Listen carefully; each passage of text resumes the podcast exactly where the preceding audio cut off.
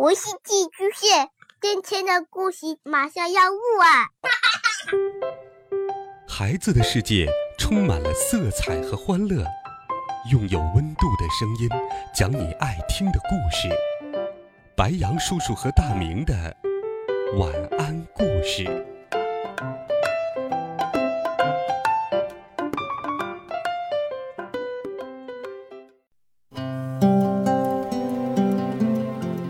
小朋友们、同学们，大家好，欢迎收听白羊叔叔讲故事。今天，白羊叔叔给小朋友们准备了新一系列的好听故事。生活当中有很多有趣的科学知识，这一系列的故事就会向我们揭秘有趣的科学。一起来听《妙想科学》第一集。你能数到十的？一百次方吗？小朋友们，一个巨大的数会是什么样呢？它当然不会是一，一就是用鼻子能顶起来的香蕉的数目，但只有顶香蕉的好手才能做到。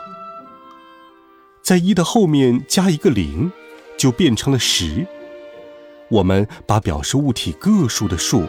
称为自然数，在任何一个自然数后面加一个零，就能使它变成原来的十倍。对于一只猴子来说，能顶起十根香蕉已经不少了，但是十仍然是一个很小的数。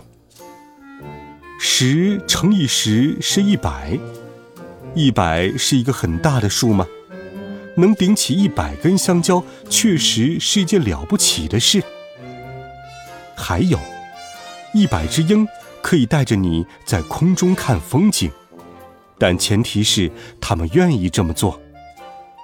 如果一定要找出一个真正的大数字，就必须有足够的耐心。十乘以一百是一千，如果有一百只企鹅。每只都抱着装有十个冰激凌球的蛋筒，那就是一千个冰淇淋球了。一千是个很大的数了，但比它大的数还有很多呢。十乘以一千是一万。如果天上掉下来一万枚硬币的话，可以装满整整十个存钱罐。十乘以一万是十万。如果把十万块棉花糖放进一百个篮子里，每个篮子就有了一千块棉花糖。十万应当算是一个很大的数了，尤其是在需要你把这么多的棉花糖都吃掉的时候。这要吃到什么时候啊？一百万是十万的十倍。我们仰望星空，宇宙中。以百万为单位来计算遥远的距离会更加方便。比如说，地球和太阳之间的距离大约是一百四十九点六百万千米。百万也可以用来计算漫长的时间，比如恐龙生活在地球上的时代大约是六千五百万年前。如果我们把一百万张一元的钞票放进捆钞机里，可能要装上满满的一大箱。一百万元乘以十，就是一千万元。一千万元乘以十是一亿元，这就能装满一整艘大船了。而十亿已经是一个非常大的数了。一百亿是十亿的十倍，而在我们生存的银河系中，有的星球已经有一百亿年的寿命了。我们身边的太阳是一颗恒星，现在它还很年轻。太阳大约是四十六亿年前诞生的，它至少还能存在大约五十亿年。我们再来看一千亿。这个数大的惊人了吧？但是奇妙的银河系中星球的数目还远不止这些。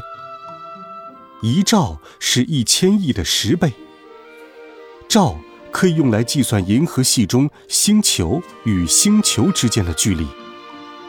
从太阳到距离它最近的一颗恒星比邻星，大约是四十兆千米。即使以光的速度，也要花上四年多的时间才能够到达。但是兆仍然不是数的尽头。我们再来看三组数，它比兆更大。在兆的后面加上三个零，就是十的十五次方；再加三个零，就是十的十八次方。如果在一的后面加上整整一百个零，就是十的一百次方。它的名字叫做古戈尔。这是个奇怪的名字，很难想象十的一百次方究竟是多大。就算把全世界海滩上的沙子一粒一粒的数出来，再把海洋里的水一滴一滴的计算出来，得出的数恐怕也没办法接近古格尔。如果继续数下去，把整个星系中的恒星、行星、卫星。彗星和小行星全都数出来，得出的数还是比古戈尔小很多。这个数实在是太大了，不要试图把它数出来。古戈尔也许比宇宙中所有原子的总和还要大。尽管如此，古戈尔也不是最大的数，因为数是没有穷尽的。只要在古格尔后面再加上一个零，它就扩大了十倍。自然数后面永远可以加上一个零，永远也没办法得出最大的数。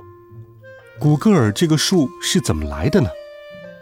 在二十世纪三十年代末的一天，美国数学家爱德华·卡斯纳博士写下了一个在一后面有一百个零的数字。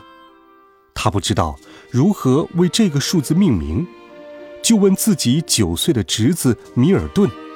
米尔顿就把这个数叫做古格尔。从这天起，古格尔就诞生了。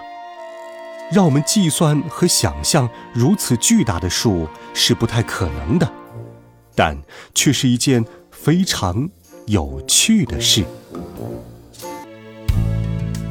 好了，孩子们。你还知道和数字有关的哪些有趣故事呢？欢迎留言告诉白杨叔叔。温暖讲述，为爱发声。我们明天见，晚安，好梦。